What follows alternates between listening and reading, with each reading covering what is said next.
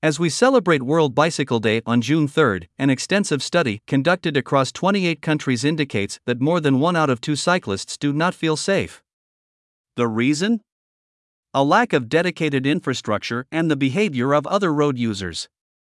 This safety issue is even more relevant today as cycling has become the most common mode of transport for short trips in the Netherlands, 45%, and China, 33%. Overall, 35% of the people surveyed ride a bicycle at least once a week. However, it can't be classified as a safe mode of transport. 52% of respondents believe that traveling by bicycle is dangerous.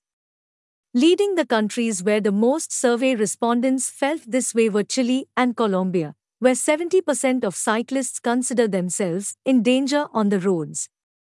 Conversely, the Dutch, Swedes, Norwegians, and Poles do not feel the same fears on the road. So, what are some solutions to better protect cyclists' safety? First of all, of course, invest in safe and extensive cycling networks.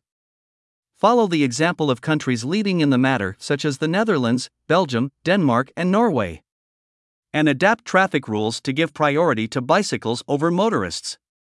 Such a policy, widely favored by respondents, could easily be implemented.